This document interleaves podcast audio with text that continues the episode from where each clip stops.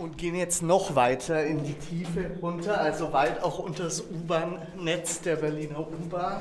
Und dann steht man hier unten in diesen alten äh, Gemäuern der Brauerei, 1800 noch was, äh, erbaut, steht immer noch.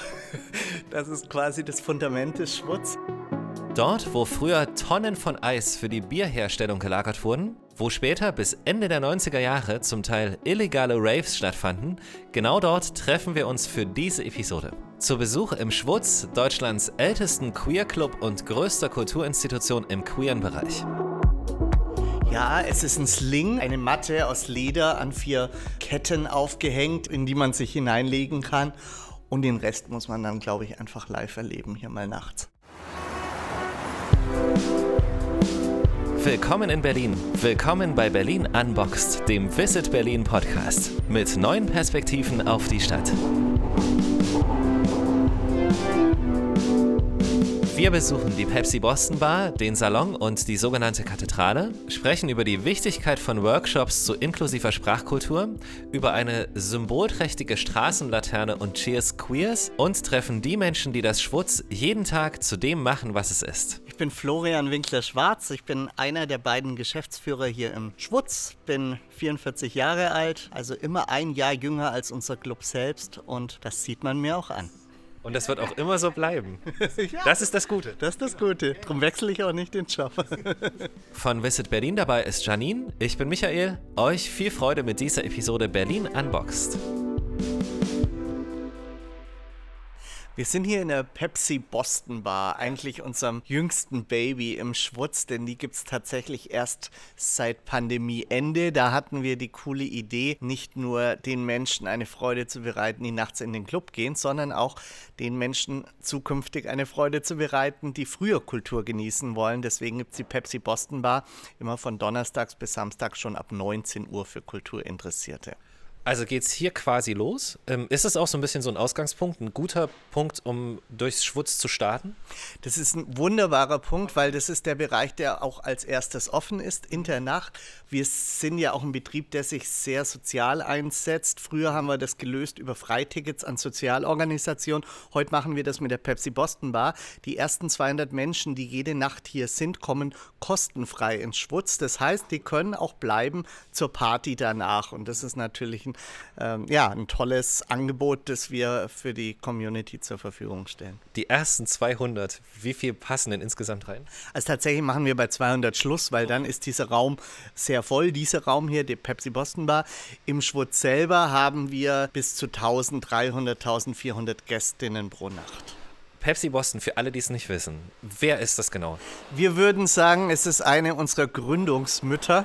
Im Schwutz ist es so, dass wir ja 1977 aus der Schwulenbewegung heraus gegründet worden sind. Und da gab es ganz mutige Menschen, unter anderem Pepsi Boston, mhm. die damals schon quasi, heute würden wir Drag sagen. Ähm, damals haben wir es eher als Tuntenkultur bezeichnet. Es gibt auch heute noch die Unterscheidung, die Tunte ist immer politisch, äh, Drag ist eher die Kunstform auf der Bühne, die schillernd schön ist. Die Tunte hat aber immer eine Botschaft, die sie mitbringt. Und die Pepsi Boston war eine unserer Gründungsmütter, die quasi das Schwutz gegründet hat, die dann auch viel zu früh an HIV und AIDS gestorben ist, wie viele aus dieser Zeit. Und ihr Andenken zu ehren, haben wir diesen Barbereich hier als Pepsi Boston Bar dann äh, bezeichnet. Und sie hängt ja hier auch schön hinter der Bühne in einem schönen Schwarz-Weiß-Bild. Als du gerade sagtest, ja, das ist so die Tunte aus der Zeit, hatte ich gleich so einen kurzen Bauchkrampf, weil ich dachte, oh, Tunte hat irgendwie so ein Geschmäckle, ja. Ja, das ist eine äh, interessante Feststellung. Tatsächlich ist es ja so, dass wir uns in der queeren Community Begriffe angeeignet haben, von denen wir, die wir an den Kopf geknallt gekriegt haben. Also schwul ist zum Beispiel ja heute auch nicht mehr. Ähm, natürlich bezeichnen wir uns ganz selbstverständlich als schwul, Männer, die Männer äh, lieben. Und ähm, mit der Tunte ist es genauso. Die Begrifflichkeit wurde irgendwann übernommen. Auch der Begriff queer wurde übernommen, war ein Schimpfwort ursprünglich und wurde sich dann positiv angeeignet. Und deswegen Nein, wir sind stolz auf unsere Tuntenkultur und wir haben auch ganz viele Tunden heute noch bei uns, nicht nur im Team, sondern vor allem auch bei den Besuchenden. Und sag mal, wenn du sagst, Tunte ist kein Schimpfwort, schwul ist kein Schimpfwort, gibt es denn etwas, was gar nicht geht? Nein, ich, ich, glaube schon. Die Frage ist immer, wer bezeichne ich mich selber so oder bezeichnen andere mich und besteht damit Einverständnis? Das muss schon geklärt werden. Wir erleben heute eher, äh, wenn wir so Schulaufklärungen machen, dass dort oft Transe als Schimpfwort auf Schulhöfen und in Schulklassen passiert. Da den Blick zu haben, wie es Transmenschen nicht nur in Deutschland, sondern weltweit geht, da sieht man, dass es immer noch Begriffe aus unserer queeren Welt gibt, die heute quasi als vermeintliche Schimpfwörter benannt werden und die man richtig aber einkategorisieren muss. Wollen wir die Zeit nutzen und hier ein bisschen umschauen? Mir ist diese Leuchtreklame da hinten als erstes aufgefallen. Können wir, können wir, können wir das sagen? Ich meine, das ist, das ist, so, das ist so hübsch gemacht. Hat einfach einen, Penis mit Flügeln dran, der leuchtet. Das ist irgendwie. Das sagt jetzt mehr über dich aus als Ach über so. den Schwutz natürlich, wenn gleich diese, diese LED dir ins Auge gestochen ist. Ja, und weiß nicht, ich nicht. Nicht unsere Cheers Queers oder die Vulva, die wir haben, aber die kann dir nicht ja. ums Eck. Die, die hängt ums Eck. Siehst du, die hätte ich gar nicht sehen können. genau, genau. Warum ist die Vulva so versteckt? Die, die Nein, man muss erst um die Ecke gehen. Ich glaube, es ist, wo man herkommt, als sieht man dann das eine oder das andere zuerst. Und tatsächlich ist es so, dass dort, wo der fliegende Penis leuchtet, geht es in unseren Dark Darkroom hinein. Und an jedem Eingang zum Darkroom, es gibt zwei, hängt ein entsprechendes Symbol. Wollen wir das mal angucken? Gerne. So. es fällt auch ins Auge, das muss man auch mal sagen. Also, und das ist ja auch nicht unbeabsichtigt wahrscheinlich. Ach, das ist direkt so als Wegweiser zu sehen. Genau, und hier, das sind die, sind die Darkrooms. Ja. Jetzt bei Putzlicht natürlich nicht ganz so reizvoll ganz so wie, wie in der Nacht, aber wir machen hier mal so einen Vorhang auf. Das ist vielleicht dann eher so, wie man sich einen Darkroom vorstellt da, ja, so, so stellt ihr euch den vor und wahrscheinlich auch gefliest, dass ihr, dass ihr damit, gut reinigen damit können, natürlich. Mit Kondomen und mit Lecktüchern und normalerweise hier in der Nacht auch mit vielen äh, PartnerInnen, die Präventionsarbeit machen, also von AIDS-Hilfen über Mancheck, über Drogenberatung. Ähm, das Schwutz ist immer ein Ort, wo wir sagen, das alles ist Teil unserer Community und wir können vor allem guten Beitrag dafür leisten, dass hier auch Präventionsarbeit im Club vor Ort stattfindet. Ähm, für alle, die es nicht sehen können, es ist ja ein, es ist ein Kettenbett, oder? Würde ich sagen? Ja, es ist ein Sling, also das ist, okay, der, das Fachbegriff, ist der, Fachbegriff. Das ist der Fachbegriff, ja. Es ist ein, eine Matte aus Leder an vier ähm, Ketten aufgehängt, in, in die man sich hineinlegen kann. Und den Rest muss man dann, glaube ich, einfach live erleben, hier mal nachts. Absolut, genau. Das lassen wir mal so stehen. Danke sehr. Wir sind vorbei auch an unserer Behindertentoilette. Ich sage das deswegen, weil das nicht selbstverständlich ist für Clubs, ähm, möglichst barrierearm zu sein. Wir haben uns zertifizieren lassen, auch beim Stadtmarketing von Berlin vor ein paar Jahren schon mal. Und das ist deswegen so wichtig, ähm, weil Menschen behinderte Menschen oftmals die Herausforderung haben, dass sie ja nicht einfach herkommen können, das ausprobieren und dann enttäuscht wieder heimgehen müssen, sondern wir sagen, was hier möglich ist. Wir sind nicht barrierefrei, das, äh, soweit sind wir leider noch nicht, aber wir sind barrierearm. Wir haben also unsere Barhöhen angepasst auf Menschen im Rollstuhl. Wir haben möglichst keine Schwellen im Boden. Wir haben Lifte, wir haben eigene Toilettenbereiche für die und wir haben, und das ist, glaube ich, wirklich besonders, auch hier im Berlin immer noch, jede Nacht hier Menschen im Rollstuhl auf der Tanzfläche, die mit uns feiern. Und das ist doch eigentlich großartig inklusiv. Voll gut. Das ist wahrscheinlich noch ein Darkroom da hinten. Das ist ein wunderschönes Foto ähm, oder Bild. Das Bild ist vielleicht ganz wichtig. Es ist ja ein äh, sehr äh, großes Geschlecht, männliches Geschlechtsteil ja. darauf abgebildet. Und wir erklären das auch immer, wenn wir Schulklassen hier äh, da haben. Das ähm, ist ein Eigenporträt von Jürgen Baldiger. Und Jürgen Baldiger war ein Fotograf, ein äh, schwuler Fotograf, der an HIV und AIDS in den 80er Jahren auch gestorben ist. Das Besondere an ihm ist, dass er sich quasi bis zu seinem letzten Tag ähm, selbst porträtiert hat beim Verfall mit HIV und AIDS. Das letzte Foto hat sein Partner dann geschossen, nachdem er eingeschlafen ist. Heute ist das alles archiviert im Schwulenmuseum in Berlin und dort auch zu betrachten. Und ein großes Bildnis eben von ihm, er hat viel hier im Schwurz gemacht, hängt hier, um ihn zu würdigen. Aus welcher Zeit, dass wir das so ein bisschen einordnen können? Es war, glaube ich, so 70er Jahre rum, oder? 80er Jahre waren das und äh, bis in die 90er Jahre hinein sind die Menschen an HIV-Aids gestorben, weil einfach die wirksamen Therapien erst Anfang der 90er tatsächlich auf den Markt kamen. Und bis dahin ähm, hat sich unsere Community sehr stark dezimiert damals. Man war also zu dieser Zeit wirklich mehr auf Beerdigungen als auf Hochzeiten oder anderen freudigen Ereignissen. Äh, du hast gerade gesagt, ihr seid hier öfter auch mal mit Schulklassen unterwegs. Aus welchem Grund sind Schulklassen hier? Was lernen die bei euch? Sehr viel. Außer Sehr, ähm, sehr viel fürs Leben. Fotografie. Also das Ganze hat angefangen, als wir hier offenes Neukölln unterstützt haben, findet einmal jährlich statt und ist so quasi ein äh, mehrtägiges Festival, bei dem besondere Orte in Neukölln sich öffnen für die Zivilgesellschaft. Und bei diesen Führungen, die wir hier gemacht haben, waren einige Lehrerinnen dabei und die sagten, das wäre total toll. Das wäre mal hautnaher Unterricht, wenn wir mit unseren Schulklassen zu euch kommen dürfen. So. Und jetzt muss man wissen, mein Mann arbeitet für den Lesben- und Schwulenverband hier in Berlin und verantwortet die Präventionsarbeit an Berliner Schulen. Und deswegen bin ich sehr nah auch an Konzepten zu queerer Bildung. Und dann dachte ich so, naja, das könnte doch ganz spannend sein. Die kommen dann mit 16 schon mal in den Club rein, in den sie vielleicht, äh, also in den sie, bei uns kommt man erst ab 18 rein, reinkommen. Und wir können bei so einem Rundgang auch ganz viel erzählen zu der queeren Geschichte, so wie ich das jetzt hier auch tue. Am Schluss gehen wir mit den SchülerInnen immer noch in die Keller der alten Kindelbrauerei. Das ist hier die ehemalige Kindelbrauerei runter. Das ist der Ort, an dem Berliner Techno-Musik entstanden ist. Da gab es illegale Raves. Und das finden die dann ganz spannend Sie verbinden quasi Musik mit queerer Bildung. Deswegen haben wir recht häufig inzwischen Anfragen von Schulen, die sagen, kann ich da mal mit meiner Schulklasse hingehen.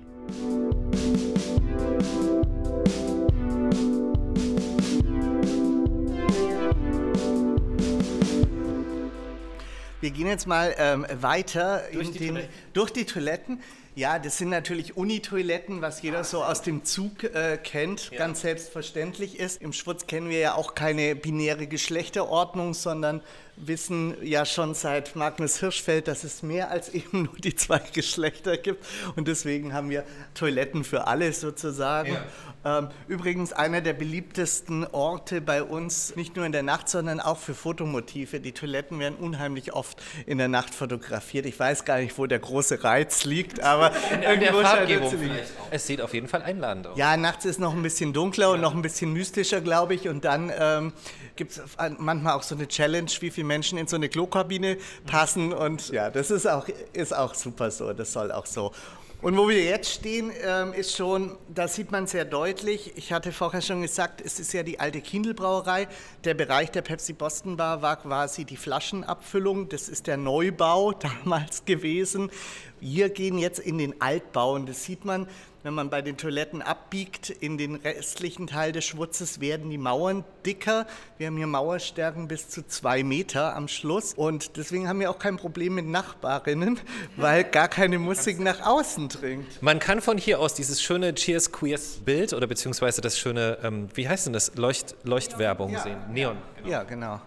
Auch so ein, so ein ganz beliebtes Instagram-Motiv natürlich sich. Das sieht man auch als erstes. Das ist einer der ersten Google-Treffer. Ja, aber du hast den Penis als erstes entdeckt. Ja, aber ich habe, den habe ich ja nicht gegoogelt. Ach so. So. Und ich habe die, ich habe diese Straßenlaterne entdeckt. Die kann man, ja, ja, super gern, weil die kann man natürlich, oder beziehungsweise die steht halt einfach hier im Raum, sagen wir es wie es ist, ähm, und man kann sie von hier aus schon sehen. Das hat natürlich, Rollbergstraße kann ich lesen, für den Rest habe ich, ist ohne Brille für mich schwierig gerade. Ja, für mich auch. Hasenheide, oder? Ja, Hasenheide. Wie kommt diese Laterne hier rein? Ja, die haben wir geklaut im öffentlichen Straßenraum. Sehr, sehr gut. Nein, natürlich. Natürlich Doch. nicht, natürlich nicht. Es ist quasi ein Geschenk äh, an uns selbst und die Idee war, ein bisschen sichtbar zu machen anhand der Schilder, wo der Schwutz bisher war. Also äh, davor im Mehringdamm, da davor in der Hasenheide und da davor in der Kulmerstraße und statt den Hausnummern, die normalerweise unter so einem Straßennamen stehen, stehen bei uns die Jahreszahlen von wann bis wann der Schwutz an verschiedenen Orten quasi war. Und die Hälfte der Community hat damals gesagt, wie kann ein queerer Club nach Neukölln gehen? Das ist so die meiste Frage, die uns heute noch Journalistinnen oft stellen. Ähm, Wir haben die nicht gestellt, ich will das mal kurz sagen. Nee, ich sag sie schon immer einfach so in weißer Voraussicht davor. Tatsächlich ist es ja so, dass Übergriffe auf queere Menschen in ganz Berlin stattfinden. Tatsächlich ist Neukölln, anders als es oftmals angenommen wird, auch nicht äh, Spitzenreiterin dieser Tabelle, sondern da gibt es andere Orte in Berlin, in denen das größere Thema ist. Und wir haben tatsächlich, für uns war dieser Umzug nach Neukölln ganz toll. Wir haben hier viel gemacht mit der Nachbarschaft, mit dem Bezirk überhaupt und haben auch ein bisschen Queerness einfach in diesen Stadtteil gebracht. Also wir würden es jederzeit wieder tun. Aber was ich mich frage bei solchen Locations, das ist ja so ein bisschen so ein Berlin-Gedanke gerade. Habt ihr da Informationen? Es sagt euch irgendjemand, macht euch mal die nächsten 20 Jahre keinen Kopf, da könnt ihr hier bleiben? Oder ist es auch so ein Ort, wo nicht so ganz klar ist, was passiert denn hier mal? Tatsächlich ist es so, dass das ganze Areal hier der ehemaligen Kindelbrauerei, das ist ja nicht nur Schwutz, sondern hier gibt es Museen, hier gibt es Kunsträume. Es ist ein riesig großes Areal mitten in Neukölln. Das gehört einer Schweizer Stiftung. Und diese Schweizer Stiftung, das ist unser großes Glück, hat sich auf die Fahnen geschrieben, Kultur mit Wohnen zu verbinden und hat es im Stiftungszweck. Und Aktuell sind wir tatsächlich auch alle, die wir hier MieterInnen sind, mit der Stiftung am Verhandeln. Die wollen das gerne in eine Art Genossenschaft überführen und in ein Erbbaurecht, was bedeuten würde, dass wenn wir uns da einig werden und ich bin da sehr zuversichtlich, dass Schwurz die nächsten 99 Jahre kein Standortproblem oh. hätte. Ja. ja, das ist das, das Lottogewinn in Das ist doch eine Information. Ja, ja, ja, absolut. ja, absolut. Also da ist äh, viel jetzt auch noch zu investieren, weil wir natürlich dieses Erbbaurecht auch bezahlen müssen und so. Aber unser Ziel ist es eigentlich, ich habe gesagt, ich ich mache keinen Umzug hier mehr mit. Das ist auch nicht so einfach. Wir würden nie wieder so zentral zwei U-Bahn-Stationen in der Nähe wie hier äh, Räume für so viele Menschen innerhalb Berlins zu einem bezahlbaren Preis finden. Deswegen ist schon unsere Intention, hier in eine Art Eigentümerschaft äh, zu wechseln und das genossenschaftlich zu organisieren. Hat die Bar auch einen Namen oder ist es. Ähm ja, die ist äh, besonders, die heißt Kettenbar. Alles hat bei uns einen Namen. Sogar die, sogar die Reinigungsmaschine heißt Ursula bei uns. Wir haben für alles Namen. Sieht, sieht auch so aus. Ähm, das ist die Kettenbar. Das Besondere an unseren Bars vorne ist es dir vielleicht auch aufgefallen bei der Pepsi Boston Bar. Die schaut aus wie ein ähm, Mund vorne, wie ein Mund. Man erinnert sich da ein bisschen an die äh, Rocky äh, Horror Picture Show. Hier bei dieser Kettenbar und auch bei der Bar vorne ist es so, dass das von Scheweiz designt worden ist. Das sind die, die die Sonderausstellung im Jüdischen Museum in Berlin machen. Es sind am Schluss 1400 Ketten geworden. Die können in allen Farben leuchten und wir können quasi wie so Wimpern die Seitenbereiche aufmachen oder eben nicht, je nachdem, wie viel Publikumsandrang wir haben. Deswegen, ja, ist nicht nur eine Bar, sondern ist auch so ein Fotoobjekt. Ich habe es mir fast gedacht. Also super schön auch. Hallo. Hallo. Okay, das ist aufregend. Das ist eine Tür. Hier darf gar keiner rein. Oder wir sind immer noch in dem Bereich, wo man eigentlich. Genau, eigentlich kommt man nicht äh, hier hin und hier ja. kommt man schon gar nicht hin. Hier kommt man tatsächlich nur, wenn man einer der glücklichen Schulklassen ist oder zu offenes Neukölln bei uns zu Besuch ist. Dann machen wir einmal hier diese Stahltür auf und gehen jetzt noch weiter in die Tiefe runter, also weit auch unter das U-Bahn-Netz der Berliner U-Bahn. Stimmt, weil wir sind ja eigentlich mit dem Schwurz schon zwei Etagen drunter. Ja, und jetzt geht es noch ein ganzes Stück runter. Also ich sage mal ganz vorsichtig, hier, hier steht die Sanierung auch noch aus. Ja, hier steht hier. Aber hier hat man ein gutes Gefühl, wie unsere Räume äh, aussahen, als wir eingezogen sind. Ja. Wie viel da oben wie viel da gemacht wurde. Nein, okay, krass. Und dann steht man hier unten in diesen alten äh, Gemäuern der Brauerei. 1800 noch was äh, erbaut, steht immer noch. Das ist quasi das Fundament des Schwutz. Und das waren die alten Eiskeller, also die Tubes. Ja. Immer hier links, wo man reingucken kann, ähm, sieht man, es sind so gewölbte Räume, in denen wurde quasi das Eis gelagert. Man ist im Winter auf die Seen gefahren, hat Eisblöcke ja. rausgeschnitten, hat die hier reingebracht und dann konnte man den ganzen Sommer über Bier brauen. Es gab ja keine Kühlung zu dieser mhm. Zeit und deswegen waren diese Tubes erforderlich. Wir gehen mal in einen Tube gleich rein, damit ihr so ein bisschen Eindruck habt. Wir gehen mal hier rein. Habt ihr äh, auch Vorsicht, noch, Vorsicht. Habt ihr auch noch äh, Taschenlampen? Ach so, ja, ja. So, wir gehen mal hier auf dieser Seite, Vorsicht, weil hier ist diese Schiene in der Mitte. Ja. Die Schiene war dafür da, um die Eisblöcke überhaupt transportieren zu können. Und was aber hier ganz spannend ist. Hier ist ein Altar aufgebaut. Hier ist ein Altar aufgebaut. Nein. Okay. Und hier äh, hängt auch noch Kunst aus der Zeit, in der diese Immobilie besetzt war. Ja. Ihr erinnert euch vielleicht noch in Berlin an das Tacheles, an das Kulturensemble, als die raus mussten, war bereits diese Immobilie frei von der Brauerei und damals gab es, kann man sich nicht vorstellen, viel Leerstand in Berlin. Ja. Und dann wurde diese Immobilie hier von KünstlerInnen besetzt. Und man sieht auch oben im Schwutz, die Graffitis, die da an den Wänden sind, die sind nicht vom Schwutz, die sind alle aus dieser ähm, besetzten, besetzten Zeit. Zeit sozusagen. Ich bin gerade sehr, sehr froh, dass wir hier runtergegangen sind.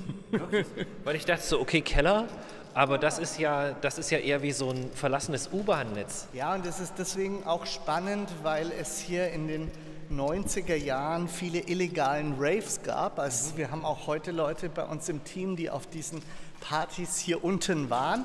Damals war es noch so, man musste jemand kennen und hat einen Tipp bekommen, wo ein illegaler Rave stattfand. Und dann ist man da hingegangen. Und so einen Raum zeige ich euch jetzt auch noch. Das ist quasi einer der Orte, in dem die Berliner Techno-Szene entstanden ist. Also hier unten war Dimitri Hegemann wahrscheinlich irgendwann mal. Wahrscheinlich. Ganz sicher sogar. Ganz sicher. Hier sage ich immer, es schaut aus ein bisschen wie bei Saw in so einem äh, ganz gruseligen äh, Ding. Und wir können mal hier reingehen. Wir haben jetzt nicht genug Lampen dabei, aber ich zeige euch etwas. Dieser Raum, als wir zum ersten Mal hier runtergegangen sind, war der noch quasi so, wie wenn gestern die letzte Party stattfand. Die haben damals so Schallboxen aus Paletten an die Wand gehängt, mit Stoff überzogen. Und dann fanden hier quasi in diesen leeren, besetzten Räumen Raves statt. Und von der Decke gab es dann noch so Installationen, da hingen Duschen runter und so. Es sah vor ein paar Jahren hier noch aus, wie wenn gestern Abend erst die Party stattgefunden hätte. Inzwischen fängt die Stiftung an, diese Räume hier zu entmüllen und auch irgendwann perspektivisch zu entwickeln. Hand aufs Herz, ihr habt hier doch schon gefeiert. Teile von uns haben hier gefeiert, ich tatsächlich nicht, aber ich kenne Menschen, die haben hier gefeiert. Ja. Tatsächlich. Da, da, vermisst man sofort was, wenn man das hier sieht. Denkt man gleich, ja, ich wäre dabei gewesen. So, definitiv. Ja, und tatsächlich, also in dem Ursprung standen hier mal die alten Stahlbehälter, deswegen gibt es diese Zwischenetagen hier, ja. wo oben das Bier reinfloss und hier unten floss es raus. Und dazwischen standen riesige Stahltanks, hier wurde das Bier gelagert. Ja. Und deswegen gibt es so spannende Zwischengeschosse. Hier unten gibt es also kilometerlanges Labyrinth an, an Gängen und Räumen zu entdecken. Und das ja. finde ich natürlich, das ist so ein Mystery-Ort mitten in Berlin-Neukölln, den man hier gar nicht wahrscheinlich erwarten würde. Hier hat man übrigens mit den Resten einer Matratze versucht, das ähm, vielleicht zu sichern oder so. Das ist ganz, ganz wild, wirklich. Ja, es ging auch nicht immer gut. Es gibt hier ein paar Blutflecke. Es gibt ein, das nicht, aber es gibt hier ein paar Räume im Geschoss über uns, die sind ausgebrannt total. Also da ging irgendwann mal so eine illegale Party schief. Brandschutz war, war natürlich auf diesen illegalen Partys nicht so das Thema, wie es jetzt heute bei uns ist. Das sieht auch wirklich aus wie so ein, na, wie so ein Kanalisationssystem halt letztendlich, ne? So auch von der Form her einfach. Oder so ein vergessener U-Bahn-Schacht. Ja, genau, genau. Ah, hier aus Wendezeiten. So einer, der, hier lief die Grenze durch, Geheimer weißt Bahnhof. du? Genau, genau, geheimer Bahnhof. Und dann wurde der halt einfach mal so 50 Jahre nicht bespielt und dann sieht das so aus. Wobei, wenn du sagst, in den 90ern haben die hier noch gefeiert. Ja. Das ist ja so lange Jahre. gar nicht her. Genau. Nee, ist gar nicht so lange her. Auch die ganze Platzproblematik, mhm. ähm, dass es in Berlin zu wenig Platz gibt, die ist ja. auch noch gar nicht so lange her. Also ja. in den letzten 20 Jahren ist ganz viel in Berlin passiert und deswegen, mhm. ja, spannend, dass sich so ein Ort überhaupt 20 Jahre erhalten hat und nicht schon längst jetzt äh, eine Vermarktung, nicht schon längst eine Mall hier unten eingezogen ist. Die Underground Mall, das wäre noch, wär noch eine ganz schlimme Idee.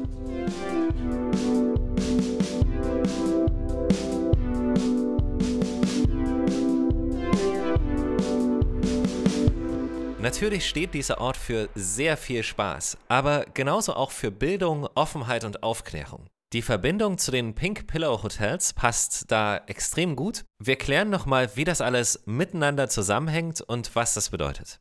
Pink Pillow Hotels sind Hotels, die für die queere Community offene Türen bereithalten und vor allem offene Betten sozusagen. Als äh, queere Touristinnen, von denen wir ganz schön viele haben in Berlin und auch wir hier im Schwutz. Wir haben in den Sommermonaten bis zu 50 Prozent touristischen Anteil.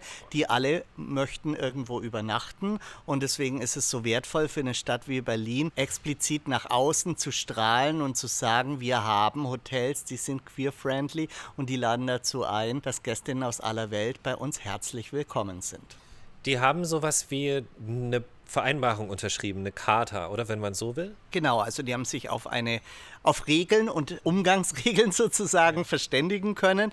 Auch Regeln, die offen und transparent nach außen getragen sind, sind auch alles mitsamt Hotels, die die queere Community unterstützen, sei es auf Veranstaltungen wie beim CSD auf der Spree, bei Kooperationen mit unserem Haus, die queere KünstlerInnen unterbringen und die auch erkannt haben, queerer Tourismus ist für so eine Stadt wie Berlin besonders bedeutend, denn das sind gar nicht so wenige Menschen. Dieser Bereich von queerem Tourismus ist ein Bereich, mit dem Berlin auch umsatzstark nach außen treten kann, auch im Vergleich zu anderen Städten. Wir haben das größte Stadtfest mit dem lesbisch-schwulen Stadtfest. Wir haben andere ähm, Themen wie den CSD in Berlin im Sommer, wie Folsom.